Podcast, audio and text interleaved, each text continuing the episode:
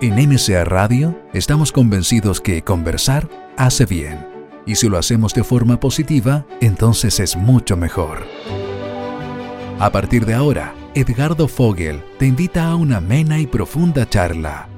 Esto es Conversando en Positivo, un momento de luz para compartir experiencias de vida por MCA Radio, resonando con el alma. Muy buenas tardes a todas las amigas y amigos de Conversando en Positivo. Acá estamos en una nueva tertulia humana. Ojalá que estén todos muy, muy, muy bien. Aquí estamos con don Antonio Esteves, mi amigo, compañero, Edgardo Fogel, quien les habla. Bueno, hoy día tenemos un programa extraordinario con un, con un invitado extraordinario, así que mi amigo Antonio lo, lo va a presentar. Gracias, Eddie. ¿Cómo estás tú? ¿Todo bien? Súper bien, gracias. Bueno, yo también feliz, también y grato de estar con un distinguidísimo profesor, Maestro. maestro de la cultura y las artes en Chile. Voy a presentarlo. Yo tuve el gusto, el honor también de haberlo tenido como profesor cuando me inicié en la Universidad Católica hace muchos años, allá en la sede Oriente. Está con nosotros Gastón Sublet Asmussen. Él es profesor titular de Filosofía y Estética de la Pontificia Universidad Católica de Chile hace más de 30 años. Él es un destacado personaje de las artes, de la cultura en Chile. Eh, a lo mejor presentarlo está de más, pero igual voy a hacer una pequeña presentación, ¿no es cierto? ¿Ah? Eh, Gastón Zulet es experto en filosofía oriental y cultura mapuche, es experto también en simbología y hermenéutica, es musicólogo y compositor formado en Francia, es uno de los integradores de la música chilena en el ámbito docto, gracias a su encuentro con Violeta Parra. Voy a, nombrar algunas de las obras que, dan la relevancia a Gastón Sublet en Chile. Eh, ha escrito, por ejemplo, Mahler, Música para las Personas, eh, Pablo Neruda, Profeta de América, El libro del Tao y la virtud de Lao El rostro de hombre, Mensajes secretos del cine, La estrella de Chile, etcétera, etcétera, etcétera. Su último aporte a la cultura nacional se intitula Refranes, estudios de los dichos tradicionales chilenos. Bueno, eh, yo sé que en el caso de Gastón a lo mejor no le gustan los honores ni este tipo de cosas, pero eres un maestro de la cultura chilena, de la estética, la filosofía, la cultura en general. Así que bienvenido Gastón y qué gusto tenerte aquí con nosotros. Gracias por la invitación. Muchas gracias Gastón por estar nuevamente. El año pasado estuviste con nosotros en Conversando sí. en Positivo y la verdad es que mucha gente nos llamó, nos escribió y nos pidió que por favor te invitáramos de nuevo. Así fue. Que quedaron muchas cosas pendientes y por todo el aporte humano principalmente también que tú entregas y este es un programa que, que intenta también conectarse es, a lo humano, ¿no es cierto? Y a lo sí. positivo.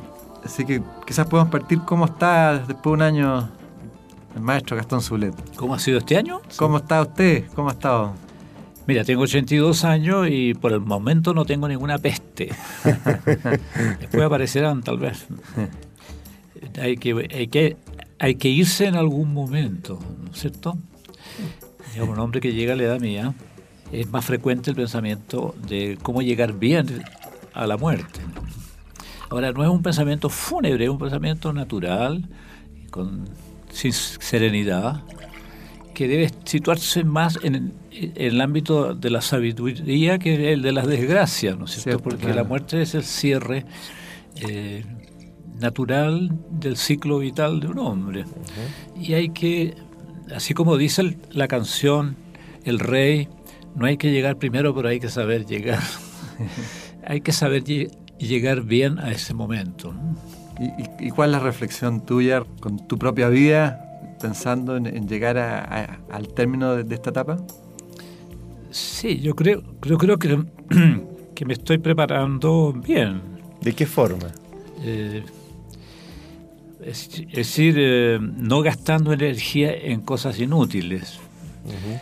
eh, sacando de, del consciente y del inconsciente toda vanidad posible, eh, considerando que todo, todo ser humano tiene su dignidad y, y sus derechos, o sea, no, no juzgar a nadie, no no hostilizar a ninguna persona. Cada uno tiene su, su dimensión de vida y, y, Dios sabe por qué lo puso en ese lugar. O sea, que, te, que termine toda, toda efusión de, de agresividad de la persona, porque todos somos agresivos. De odiosidad, ¿no? Claro. Pero con el tiempo es, peligroso dejarse llevar por la agresividad, porque la raíz está en el inconsciente. Y si uno no lo advierte a tiempo, esa raíz te domina todo el resto de tu vida. Entonces termina siendo una persona que despotica, que descalifica a la gente, que no le gusta, de que se deja guiar más por lo que me gusta o no me gusta, y no por lo que es justo o verdadero. Yo creo que hay que tomar conciencia de, de todas esas eh, fallas del ser humano como para llegar a ese, a ese momento de, despedirse de la vida eh, bien, digamos. Sin, cuentas pendientes. Decentemente, claro, sin esas cuentas pendientes. Y en paz, me mm. imagino yo que la paz es lo más importante, alcanzando una verdadera paz, ¿no es cierto? Alcanzar la paz. Para mí, la paz se fundamenta en la fe. Yo tengo fe, tengo fe en Dios, en Jesucristo, pero no es una fe beata, ¿no? Mm. Para nada. Mm. Yo, yo, yo fui ateo gran parte de mi vida y llegué a Cristo no porque los curas me lo predicaron, sino que yo, yo busqué el camino y de a poco se me fue haciendo presente este hombre, independientemente de lo que la jerarquía eclesiástica me pudiera enseñarme. Entonces tengo una, visión de Cristo y del Ser Supremo que, que no es beata. Yo para citar, eh, si usted me dice, bueno, ¿y qué piensa usted sobre el Ser Supremo? Yo podría citar la Biblia, pero podría citar también la mitología mapuche, ¿no es cierto? Para mí es muy válida. Y, siempre me ha emocionado mucho cómo el pueblo mapuche cuando llega a sus eh, guillatunes, lo primero que le dicen a Ñenechen, Dios, le dicen, bueno, lo llaman también Chao Dios, ¿no es cierto? Aquí están tus corderos mapuches. Sea, es una posición de humildad del pueblo mapuche muy semejante a la que tenía el pueblo de Israel, del Antiguo Testamento. Mm. Interesante, ¿eh? interesante, muy interesante. ¿Y tú crees que la raíz de la rabia sea el miedo? En gran parte sí. A nivel del inconsciente, ¿no es cierto? Claro. Eh. En gran parte sí. Ahora, e, es curioso detectar el, el miedo en los poderosos. Lo, normal uno asocia miedo a debilidad, ¿no es? Ah, claro porque yo soy débil es que tengo miedo. Pero existe un miedo alarvado y mucho más peligroso en los poderosos. Ahora, ¿en qué consiste ese miedo? Es lo que yo he reflexionado eh, eh, a través del discurso y los actos de los eh, hombres muy poderosos, en el caso de Napoleón, por ejemplo, o Hitler. ¿En qué podría consistir el miedo de ellos?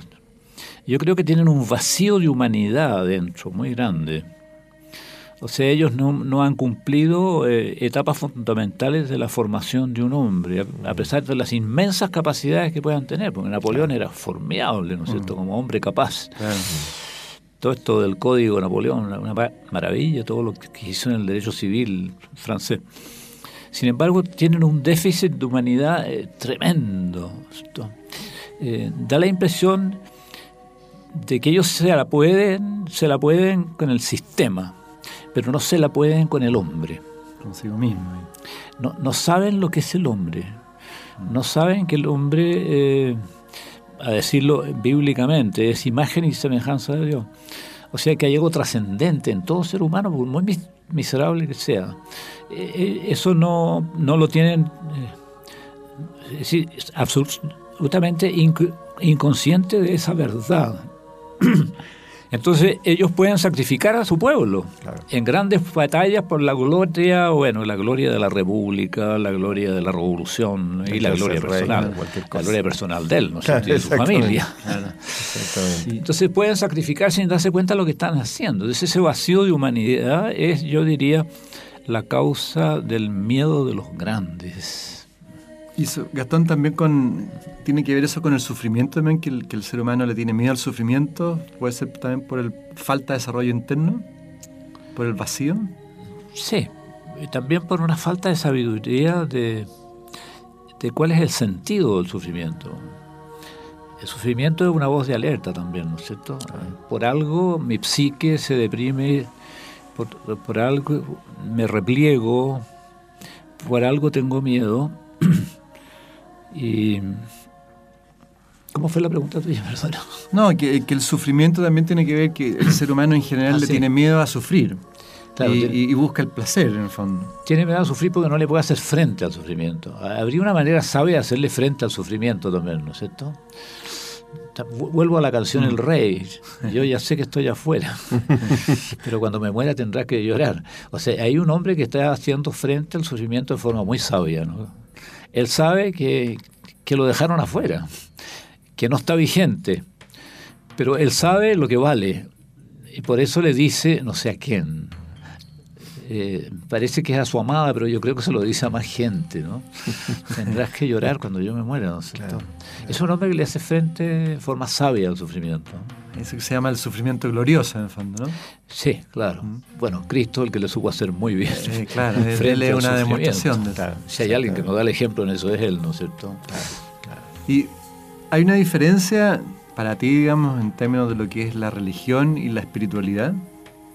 Sí, yo parto de la fe, de la fe abrámica, que es común al judaísmo, al cristianismo y al islam. En eso somos, somos hermanos los tres. Eh, la fe. Entonces, la pregunta que hacía, eh, eh, me acuerdo, un, un sacerdote muy notable que hubo en Chile, que era que fue párroco de, de Ñuñoa, Monseñor Vicente Ahumada él lo dijo un día por radio y causó mucha mucho escándalo. Dijo, Jesucristo no enseñó una religión, enseñó una fe. Y la religión es la inculturación de la fe. Mm. Entonces, ¿cuál es el peligro de la religión? Que se coma a la fe. Que, que, todas las, que, que, que la iglesia se transforme en una institución, siendo que es pueblo de Dios. Entonces, que, la institución se coma al pueblo de Dios y que la religión y todo el aparataje religioso se coma a la fe. Porque uno puede ir a la misa los domingos y comulgar todos los primeros viernes, pero en el fondo no tener fe, tener solo creencia. Y las creencias son inoperantes. Porque llegado el momento de la prueba, el que solo tiene creencia eh, razona como si Dios no existiera. Y en eso se nota que las creencias son inoperantes. Ahora, la fe es una fuerza sobrenatural. Es, un, filosóficamente yo la definiría como, como conocimiento por participación. O sea, tú participas en lo creado. Y la creencia no. La creencia es simplemente una adhesión de tu mente a una proposición. La cosa queda ahí nomás. ¿Y, y cómo, cómo, cómo se desarrolla la fe? ¿O es un dom? Tiene que haber una, tiene que haber una, una apertura interior, una mm, receptividad interior a, la trascendencia que hace posible que la fe entre en ti y, y, te transforme como persona. Pero esa receptividad es un misterio, yo no la puedo definir. Yo la puedo llamar así, es una, es una apertura, una receptividad que, que supone, eh, bueno, supone una humildad básica, ¿cierto? O sea, hay algo superior a mí que me completa, que me orienta, que me guía. Y que yo no lo manejo ni lo entiendo, pero me guía. Claro. Eso, yo sé, yo sé, esa fuerza eh, puede operar en mi vida con tal que yo la deje entrar, ¿no es cierto? Claro. ¿Y qué, yo te preguntaba antes por la película esta y tú qué sabes, porque en el fondo ahí se plantea que en el fondo de alguna forma el, ser o el espíritu es un campo de energía y que, este campo de energía, que, la tarea uno en la vida es como hacer crecer este campo de energía o, unirse a este campo de energía. ¿Qué, ¿Qué, opinas tú al respecto? Mira, yo no me opongo a esa concepción. ¿eh? normalmente eh, en el mundo católico no se habla ese lenguaje. ¿no? Mm. Eh, justamente yo, yo, dialogando con católicos, les he dicho, y, ustedes le tienen miedo a ese lenguaje. Mm. Eh, sin perjuicio, de todo lo que dice la fe sobre el hombre, ¿por qué no abrirse también a, estas concepciones de la cultura alternativa, ¿no es cierto? De, mm. que la, la, psique es un campo de energía. Mm. Hay energías positivas, hay energías negativas, y todo lo que enseña la psicología transpersonal también, sobre el inconsciente colectivo, y, y, y tener un diálogo fecundo del hombre con su propio inconsciente. Ahora, en la película que tú, mm. acaso referencia tú, eh, hay, hay como una invitación a usar bien esa energía. Claro. Y que esa energía tiene una fuerza mucho más grande de lo que uno cree, mm. que obra por presencia, por ejemplo. Mm. Yo creo en todo eso. Y Jung eh, es el que para mí ha dado el clavo sobre, sobre esa concepción de la psique humana. Claro, y, bueno, esa película también, y muchos hoy día están hablando que en el fondo la única realidad es la del momento presente, el, aquí y el ahora. Sí, pues eso es una realidad incuestionable, ¿no es cierto? El futuro no existe. Eh, el futuro es una posibilidad, ¿no? Claro. Es una posibilidad que irrumpa en el presente. Mm. ¿Y por qué las personas tienen como miedo? Porque usted también plantea eh, el que uno tiene que mirarse para adentro, ¿no? las personas tienen miedo para mirarse, de mirarse al interior. Eh, eso parte de un problema educacional. Yo creo que la educación, bueno, hoy día sale una carta mía en el Mercurio. Sí, sí lo vimos. En realidad no somos educados, somos capacitados. Somos informados, pero educación, no hay. Ah. La educación es formativa. Mm. Entonces yo, yo pongo tres pilares eh, que garantizarían eh, el, carácter formativo de una verdadera educación. Que el hombre eh, sea, que el hombre acceda a una a una calidad humana que le permita eh, amar a sus semejantes y obrar rectamente por espontánea inclinación, no compulsivamente, porque si es compulsivamente eso es la moral. En cambio, si llega o se, se educa para que vea de que la ley de la especie humana es obrar rectamente y amar a sus semejantes, pero gozosamente, espontáneamente, y eso se llama virtud. Entonces hay una diferencia muy grande entre virtud y moral. La moral es preceptiva y compulsiva. Y coercitiva veces. Coercitiva, exactamente. Mm. Entonces, claro, si, si, a uno no le nace amar a su prójimo, si a uno no, no le nace espontáneamente actuar con rectitud, y pasa toda la vida esforzándose a hacerlo, algún día se, se rompe ese dique, ¿no es cierto? En cambio, la virtud no rompe nunca el dique porque no le cuesta.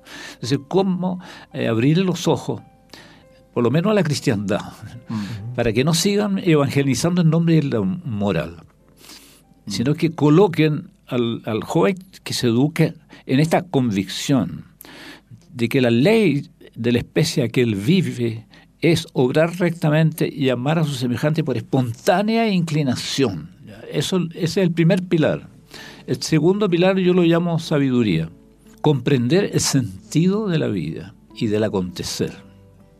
Y el tercero es... Eh, a ver, aparece aquí en el, en el artículo. Cuando hablas, cuando hablas del, yo lo veo, cuando hablas del acontecer, tú hablas del, del darse cuenta de la vida misma el darse cuenta de la estructura, el acontecer tiene una estructura. Claro. Una estructura eh, dialéctica.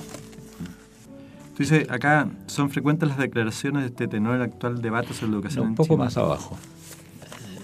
Sobre los tres, los tres pilares, digamos. La primera prioridad es la educación, es el hombre en sí mismo. Tal es el propósito básico que subyace en el fenómeno histórico de la cultura. Después, eh, todo lo cual debe concentrarse en la adquisición de la capacidad para obrar rectamente y amar a nuestros semejantes por espontánea inclinación, virtud. Del conocimiento del sentido de la vida y el acontecer cósmico, sabiduría. esto es tercero, es lo que me interesa. y de la capacidad de renovarse y vencer el estancamiento psicológico o entropía de la conciencia. qué, buena. Mm. La creatividad consiste en eso.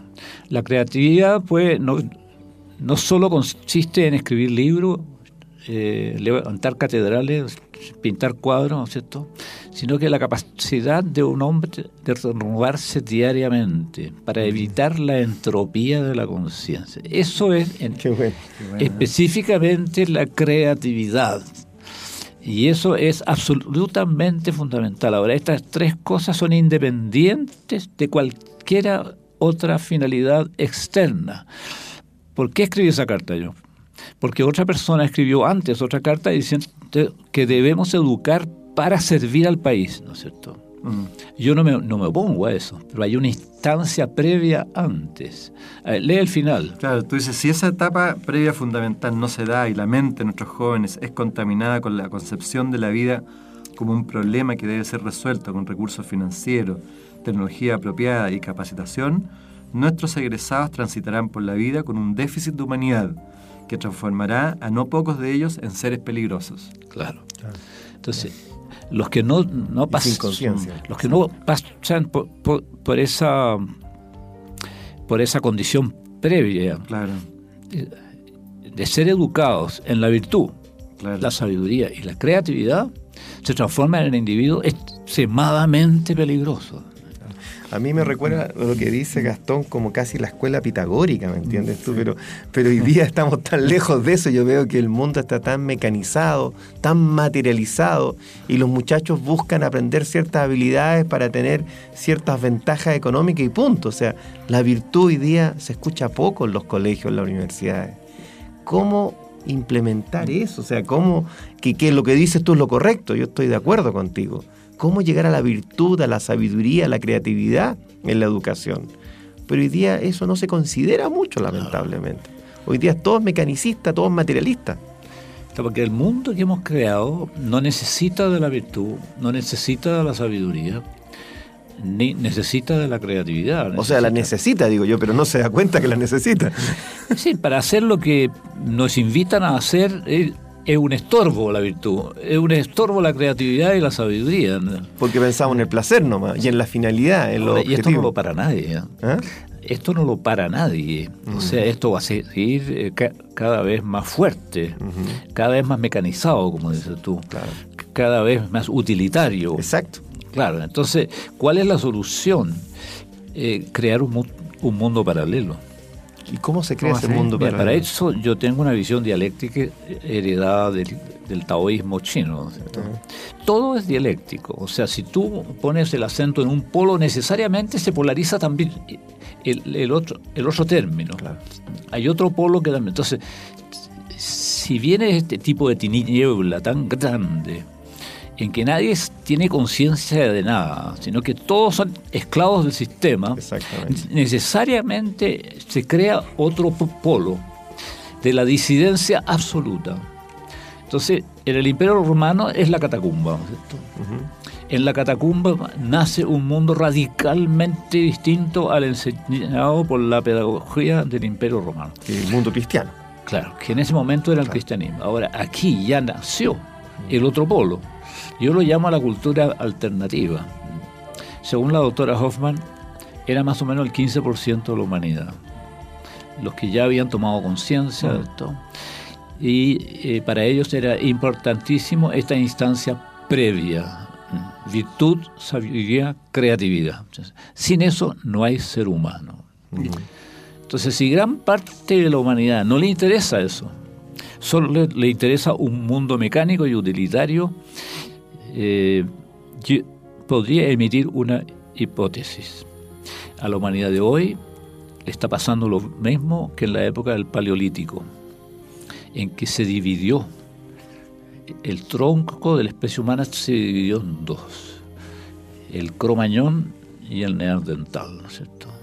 El neandertal pereció, según la antropología, por exceso de especialización. Era demasiado fuerte, demasiado buen cazador. Y solo se dedicó a eso, se fue concentrando en ese aspecto. Su mente se fue como atrofiando, la entropía de la conciencia. En cambio, el cromañón era más débil. Físicamente. Tuvo que enfrentar desafíos mucho más fuertes y hacerle frente con una cierta buena dosis de, de, fragilidad, de debilidad que el oso no tenía, porque el oso era, un matón. Era un... Mm. Entonces ese es el que subsistió, la naturaleza eliminó al otro. Entonces ahora, por exceso de especialización, la gran parte de la humanidad está en la línea del, del neandertal y un mínimo de la humanidad está en la línea del cromañón, o sea que le interesan estas tres cosas fundamentales, ¿no? Mm. virtud, sabiduría y creatividad. Entonces es, muy terrible constatarlo, de qué gran parte de la humanidad está dejando de ser humana y ya ni siquiera le interesa lo que es específico de la, de la especie humana. ¿Y, ¿Y en qué va a terminar esto?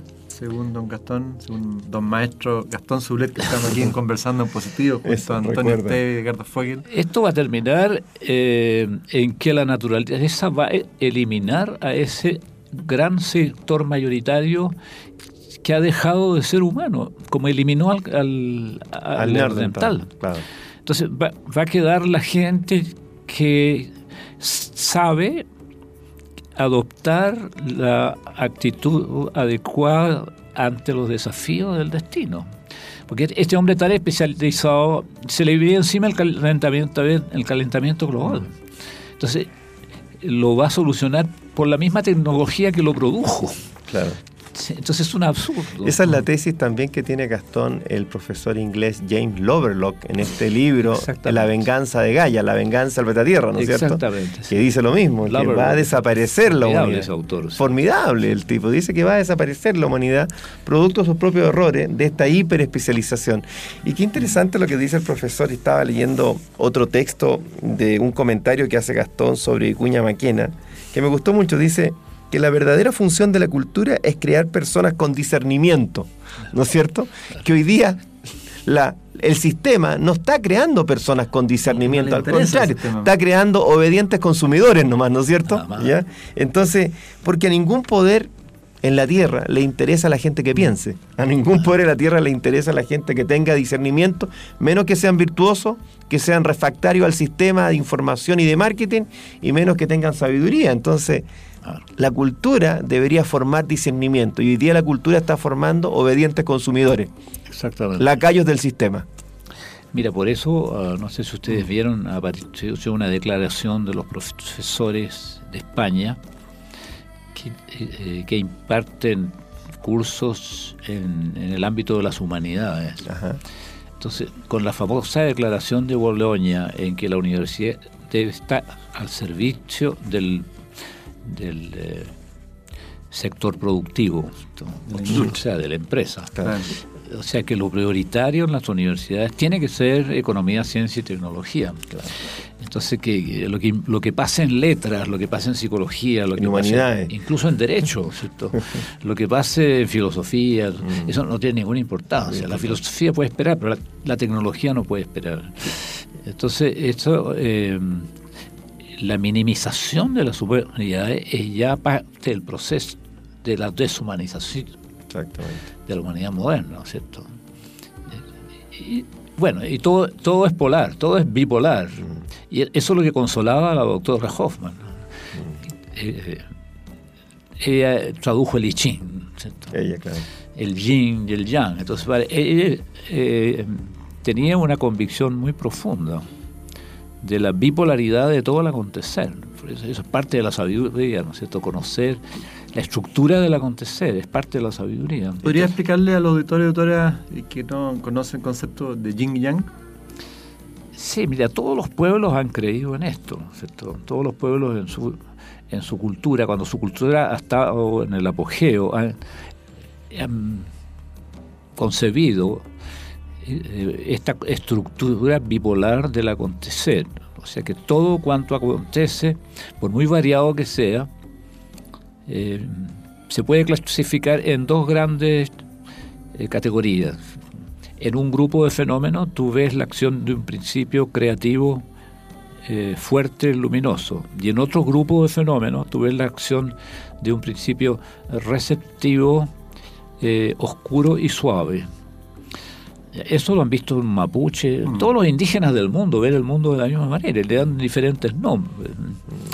Los chinos hicieron de eso una gran filosofía. Y al principio creativo y fuerte lo llamaron yang. Y al principio receptivo y suave lo llamaron yin. Entonces, esto eh, era el gran consuelo de la doctora Hoffman, porque él ella decía, si el, si el mundo entero se oscurece es porque se está aclarando en otra parte. Ahí está lo, eh, lo- lo inmediatamente el también. otro, el otro polo, Claro. Entonces, si todo el mundo se va ahora con la tecnología y la, y la ciencia y no le importa la, cal- la calidad del individuo, o sea, la calidad humana está en el suelo en este momento. Exactamente. El hombre hace lo que quiere con el hombre. Mm. El poder hace lo que quiere con la humanidad. Es porque en otra parte eh, se está for- fortaleciendo un polo de sabiduría y de virtud. Maestro, eh, estamos con don Gastón Zulet. Tú hablabas también recién, quizás sería bueno explicarle un poco más qué significa el concepto de entropía y entropía de la conciencia. Porque también Sí, es un concepto súper importante, pero que no se habla mucho. Claro. Mira, yo para eso citaría eh, eh, la sabiduría del pueblo mapuche.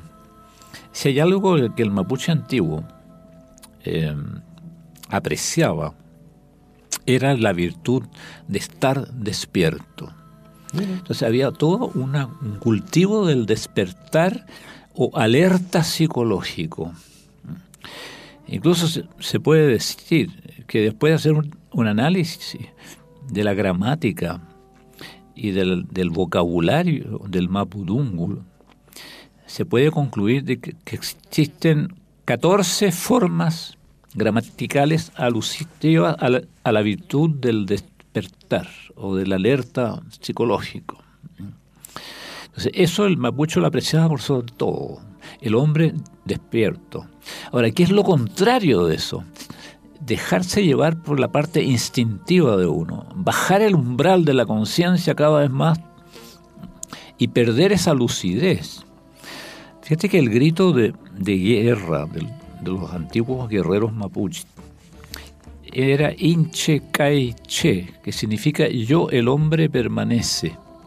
O sea, yo entro en batalla, voy a usar toda mi fuerza y voy a usar, claro, mi agresividad natural para tratar de vencer al enemigo.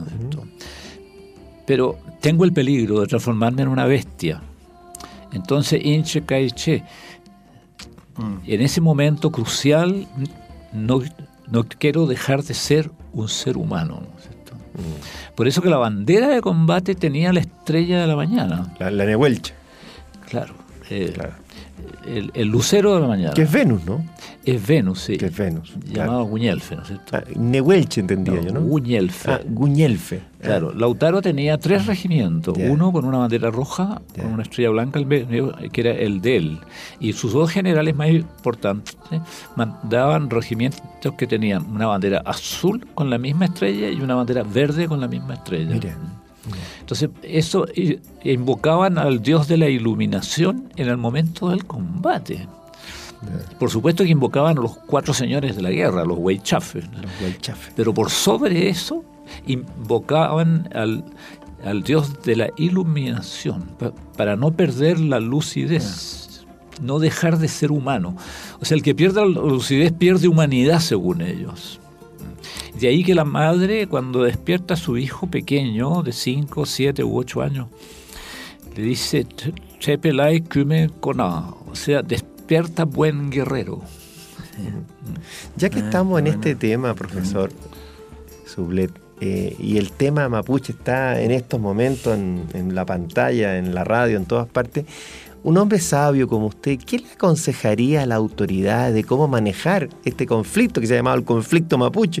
Usted que es experto en cultura mapuche, ¿cuál es el mensaje tanto a los mapuches como al gobierno de Chile que hay un conflicto de tierra ahí bastante grave hoy día, según lo Sí. entiendo yo? ¿Cómo lo ve usted? Mire, yo lo veo porque yo conversé con los abogados que ellos tienen. Ajá. hay abogados wincas que los ayudan sí, incluso claro. sin cobrar. Sí, claro. Y uno de ellos me mostró uno de los expedientes. Ahí había una cantidad enorme, no puedo decir cuánto. El expediente ha sido grueso como de 10 centímetros. Me mostró la enorme cantidad de fundos que les fueron arrebatados. O sea, hay pruebas del despojo, ¿no es cierto? Entonces, si ellos reclaman 4 millones de hectáreas, no, no es por un antojo. Es, es porque tienen los antecedentes del despojo. Eso primera cosa, ¿no es cierto? Entonces, ¿qué, de- qué debería hacer el Estado? Desde hace mucho tiempo que debió hacerlo. Abrir, eh, es decir, agilizar eh, los juicios para la recuperación del- de las tierras, no simplemente entregarle tierras comprando, sino que ir a, la- a los tribunales eh, y agilizar estos procesos. Es como primera cosa. Ahora, en cuanto a los mapuches mismos, yo les aconsejaría que no utilizaran los, los medios violentos que están utilizando. Eh, yo me explico que ellos eh, estén llenos de rabia. Yo me explico eso. Eh, Tanto que la rabia de ellos es contagiosa para mí también. Yo también estoy lleno de rabia al ver lo que les han hecho, ¿no es cierto?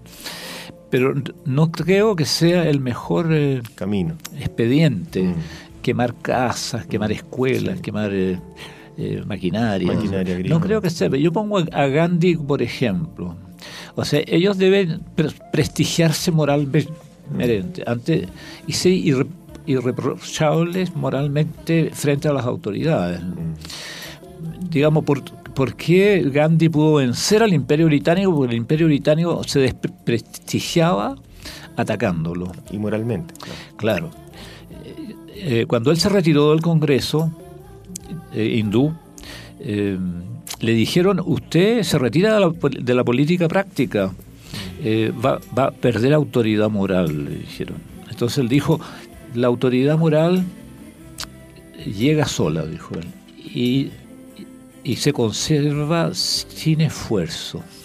Ya, eso, esa autoridad moral que desarmó al imperio británico. Yo creo que muchos mapuches la, la tienen, y la tienen en estado lar- larvario. Habría que desarrollarla y darse cuenta que si ellos son impecables en sus pe- peticiones, y, y respetables, Y no violentas, digamos. y, y no violenta en este sentido tan, tan como primario, ¿no es cierto? La actitud del gobierno sería distinta, Claro. Sería mucho más positiva. Y profesor, ¿qué piensa usted de que algunos mapuches estén pensando en una especie de república mapuche independiente, de una autonomía total del Estado de Chile? ¿Cómo ve esa petición de algunos grupos radicales mapuches? En lo personal, eh, yo estaría en principio de acuerdo, Mire, con tal que ellos tuvieran un- una relación que habría que estudiarla muy bien con el Estado chileno. Ahora, ¿a qué me refiero con esto? Eh, me estoy refiriendo a la, a la interferencia que, que el Estado, que la nación chilena, que el, que el país les ha hecho en su cultura, hasta desarticularla casi completamente. ¿no es cierto? Entonces, yo admiro mucho a la cultura mapuche. Si a ellos les dieran un cierto grado de autonomía, eh, se salvaría esa cultura. pero en un cierto grado, no como una república independiente en tierras mapuches. claro, la palabra es un poco fuerte. Un poco fuerte, ¿no es cierto? Muy, muy determinante. Claro, sí. claro. Antes ellos llamaban, llamaban el país mapuche, la El país, nación. la nación Bueno, mapuche. Es una nación. Es una nación, claro, un pueblo. Es una nación que debe buscar una fórmula de autonomía que, que se la reconozca el Estado chileno Mm, para que ellos salven su cultura. claro. no interferirlo, porque me da, me da la impresión que al Estado chileno como que le conviene que desaparezca esa cultura, ¿Por qué? porque hay, ti- tiene ciertos pr- principios relacionados con lo que conversamos Antes. antes, de los tres pilares de la verdadera educación. Tiene cierta relación con esos principios.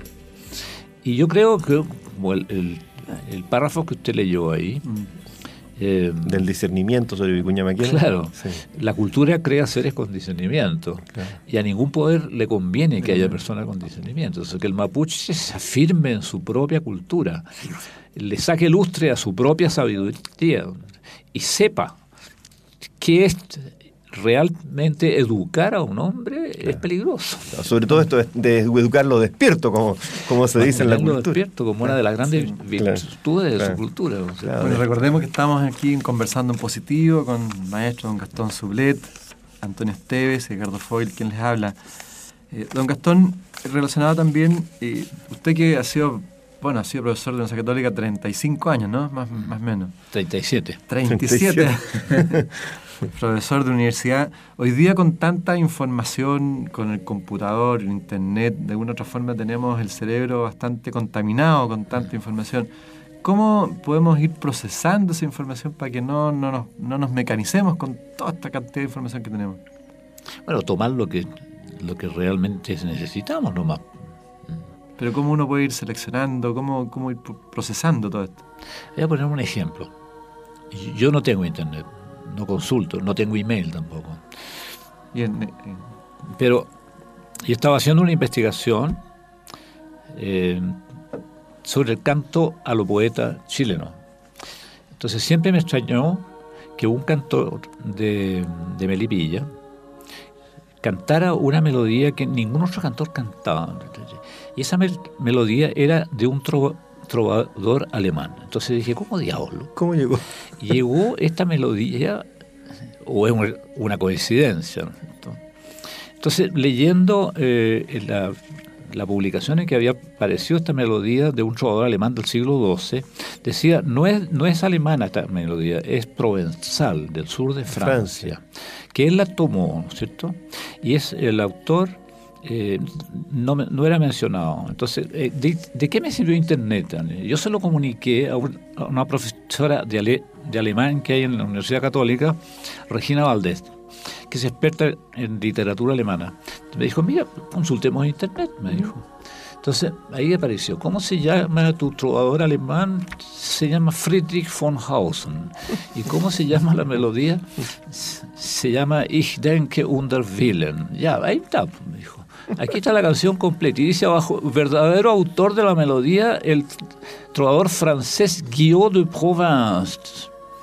Este viajó a España a ponerse en contacto con el rey Alfonso el Sabio. Alfonso el Sabio tomó la melodía y la puso en una cantiga eh, de su gran colección de cantigas a Santa María.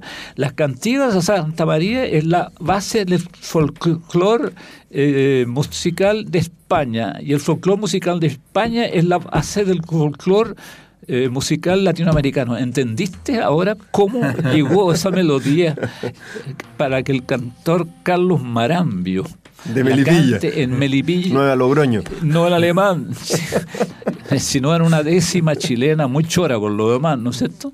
Ese, bueno, es una tesis del gran folclorista argentino Carlos Vega, de que el verdadero y más antiguo folclore latinoamericano tiene una herencia del repertorio de trovadores europeos, especialmente españoles y, provenzales. Y ahí se comprobó, ¿no es cierto? Mm. Interesante. Gastón, ahora está como un poquito como algo de... déjame terminar. Ah, eh, eh, ahí me mostraron la, la utilidad de, Internet. Es algo que, que, yo hubiera querido aclarar siempre y me, me lo aclararon en dos minutos. Sí, eh, eh, usando Internet. O sea, hay una manera buena de usar Internet. Indudablemente. Hay una buena manera, claro. El asunto no, no ser esclavo de Internet. Exacto. De acuerdo, sí. Lo que pasa es que hay innumerable cantidad de información y día... Ahora, el vicio de la información es lo que destruye la mente del hombre. Eh, correcto, claro la destruye. El ser adicto a la información, digamos, y no a la comprensión. Que lo que importa es la comprensión, no la información. Él va perdiendo iniciativa, su mente va perdiendo iniciativa. Bueno, y hay estudios, me parece, en Estados Unidos, otro lado, que mientras han aumentado los computadores, los rendimientos no han aumentado. Académicos, claro, rendimiento académico. En los colegios, digamos, contra más computador, los niños menos saben leer, menos comprenden lo que, lo que lo que tienen pura información, pero no saben integrar la información. Eso ya es una una realidad. Es una estadística, Sí, claro, es una estadística. Está en las estadísticas. Sí, claro. Han fallado las estrategias al respecto. Por eso cuando se habla más computadores es bien relativo, que eso va, a mejorar, digamos, la sociedad. Se invierten millones de dólares en computador y la educación sigue a la baja. No, yo le quería preguntar, eh, que hoy día se ha hablado mucho, sobre todo el tema de Darwin, de Darwin. Darwin, Charles Eh, Darwin. Sí. ¿Qué opina usted al respecto de- de la teoría de la selección natural, todo eso? Mira, yo creo que eh, es una verdad que no podemos negar de que hubo una evolución, ¿cierto? El problema es que, que en qué contexto sitúa uno esa evolución. En un contexto materialista, como lo ha hecho Darwin, yo no lo acepto. O sea, eh, hubo una evolución y está comprobado absolutamente por la ciencia y la iglesia ha tenido que reconocerlo. Mm. Hubo una evolución. Ahora, algo hablamos antes ya, el neandertal, Claro. el cromañón. O sea, hubo un momento en que una rama de los primates desarrolló la función consciente. La función consciente eh, le permite eh, a, a la especie humana superar su programación genética. Ujú. O sea, al animal eh, todo, todo se lo hace su programación genética. Él, él no tiene un sujeto que tenga discernimiento y libertad. No lo tiene el animal. Pero hubo un momento en que apareció esta función consciente que le permite al hombre conocerse a sí mismo, representarse el mundo y entender el sentido. Entonces, en el hombre había una parte de, de programación genética que te, que te lo hace la misma naturaleza. Tú, tú no, creces, no creces porque te, te- te estás tironeando, creces porque la naturaleza misma te, te hace crecer Mm. y te nutres igualmente. Pero, pero hay una parte de tu, vida, de tu vida que por ser tú un ser libre y con discernimiento, eh, depende exclusivamente de tu responsabilidad. Mm. Bueno, entonces eso tiene también un fundamento trascendente, que en todas las grandes tradiciones se llama espíritu. ¿cierto? En, en la India se llama Atman, los mapuches le llaman Piyu.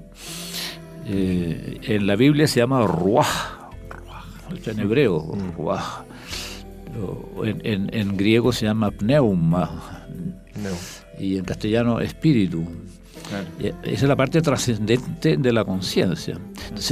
Darwin no habla, no habla para nada, Nada de de eso, eso. claro. Mm. Simplemente habla como si nosotros fuéramos un animal más. De hecho, se declaran todos ateos los darwinistas. yo no lo puedo aceptar eso. Mm. Pero es que también Darwin es como consecuencia y producto de su época, del racionalismo del siglo XIX, digamos. Él no se pudo sustraer a esa influencia, digamos, cultural de esa época también, Claro. del esplendor del renacionismo del siglo XIX. Él es consecuencia de eso. Y yo no creo que sea totalmente inocente su, su- su teoría. Eso de la selección natural, yo creo que tiene que ver con la expansión del imperio británico. Sin duda alguna, totalmente de acuerdo. Obviamente. Totalmente de acuerdo. totalmente de acuerdo, profesor. una connotación política. Absolutamente, el imperio ya estaba, claro, marcado por Benjamín de Israel y de esos tiempos, estaba absolutamente claro, estaban de acuerdo, de hecho. Hablemos un poco del, del último estudio que hizo del libro de Sí, los refranes. De los refranes chilenos, Ah, que tiene unos refranes muy bonitos. de la sabiduría popular. Sí, usted, por ejemplo, los que nunca debemos olvidar, para la iglesia, la virtud es divina, la moral es humana. Sí. ¿Tú crees que comente ese? Ya, sería interesante. Para los ricos, la mortaja no tiene bolsillo. Sí, Después tiene para los desesperados, más vale encender velas que maldecir a oscuridad. Para los políticos, quien es como parece, cumplirá lo que promete. Para los orgullosos, no hay altanería que no amanezca caída. Para la nación chilena, cada uno en su casa y Dios en la de todos. Y a modo de despedida, lo ganado con el progreso, a lo perdido no le hace el peso. Está muy bueno. Está muy bueno. ¿Por qué son tan importantes los refranes? Mira, es, eh, es- es la manera de filosofar de los estamentos bajos de la sociedad, no de la alta cultura. La alta cultura puede filosofar. El pueblo también, el pueblo campe- campesino, sobre todo, también filosofa, pero filosofa a, a- a manera de estas eh, textos De estas sentencias cortas. concentradas, Claro. sí, pequeñas sentencias donde se proclaman grandes verdades que coinciden con la alta cultura, pero no tienen el desarrollo literario. Ni los fundamentos, claro. No, claro. Académicos. Sí. Claro.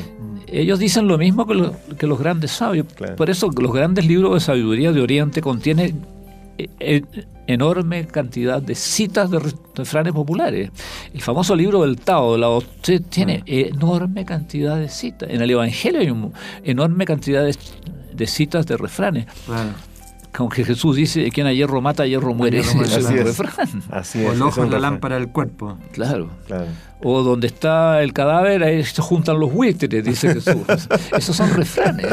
A mí me da la impresión que la sabiduría popular se basa mucho en la paradoja, y detrás de cada paradoja hay una gran verdad siempre. Entonces, toman las paradojas, digamos, el, culto popular, digamos, y saca estos refranes que son sentencias o máximas de sabiduría. Claro. ¿eh? Están basadas en las paradojas. Ahora, ellos tienen una libertad eh, de mirar a los grandes personajes que no tienen los que pertenecen a la, cultura, que eh, eh, participan del culto al genio y al superdotado. En cambio, el hombre popular, que no, no, no busca destacarse en la sociedad, tiene un ojo crítico frente al sabio. Mm dice, al más sabio se le va una punta, dice. O sea, él, está en una situación privilegiada para ver por dónde falla la sabiduría de los sabios y la santidad de los santos. Porque también dice, al más santo le tirita. Además que tiene una ventaja el refrán popular, que tienen dos cosas que no temen los académicos. No tienen imagen y no tienen nada que perder. Entonces, puede ser sabio. ¿Qué ahora que vamos a llegar pronto a las elecciones, ¿qué le puede decir usted ¿Qué deberían, tener nuestros próximos líderes? ¿Qué deberían desarrollar?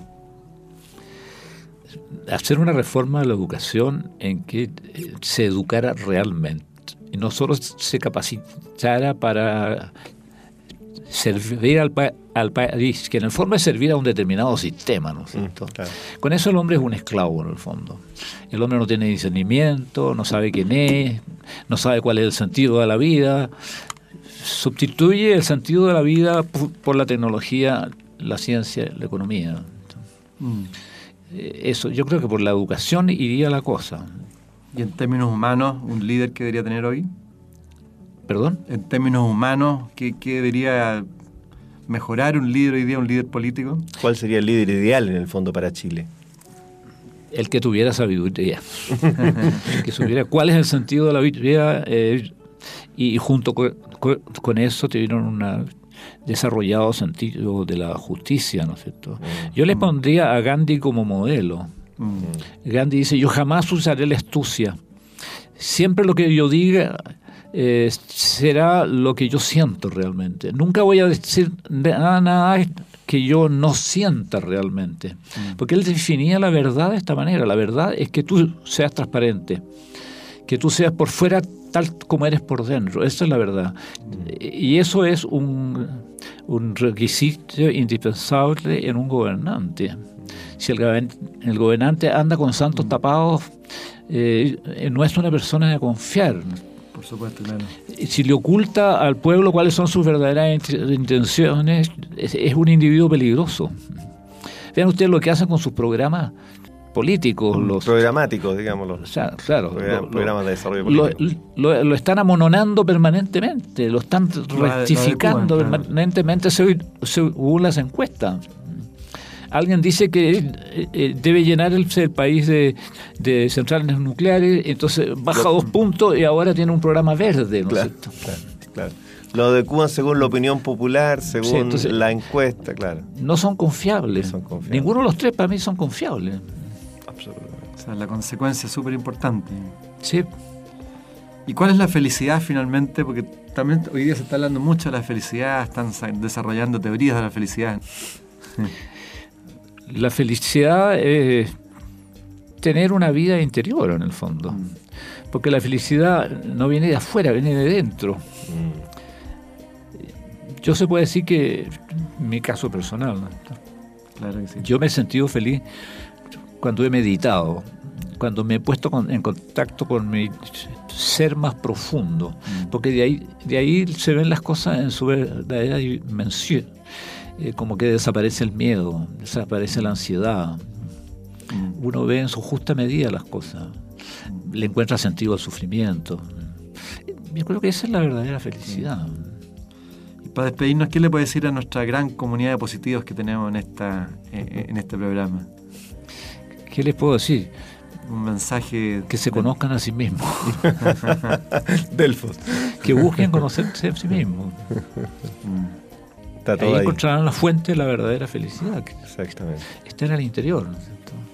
O también podría repetir el último refrán de cada uno en su casa y Dios en la de todos. ¿no es cierto? Así es. Quedamos aquí pensando. Eh, bueno, muchas gracias, don Gastón. Eh, muchas gracias por estar con nosotros, tener el honor, digamos, de, poder compartir y, mucho éxito en todo lo que siga desarrollando y mucha salud también, ¿no? Sí, exactamente. Muchas gracias por Salud y vida, mm. exactamente. Para uno una satisfacción que le den la oportunidad de decir lo que piensa, ¿no es cierto? Y en, público. En público sí, Qué bueno que todavía exista eso, ¿no es cierto? Bueno, para mí ha sido un gran honor y una satisfacción tremenda escuchar a un hombre sabio como Gastón Sublet Rasmussen y bueno, que Dios lo bendiga. Bueno, ustedes dos no son esclavos del sistema, yo me doy cuenta. Está claro eso. tratamos, tratamos. Tratamos de tener independencia. Bueno, muchas gracias a todas las amigas, amigos, auditores. Eh, esperamos que este programa haya sido de gran aporte para cada uno de nosotros. Muchas gracias y hasta, hasta el próximo programa. Adiós. En MCA Radio estamos convencidos que conversar hace bien. Y si lo hacemos de forma positiva, entonces es mucho mejor. Edgardo Fogel te acompañó en una amena y profunda charla. Esto fue Conversando en Positivo, un momento de luz para compartir experiencias de vida por MCA Radio, resonando con el alma.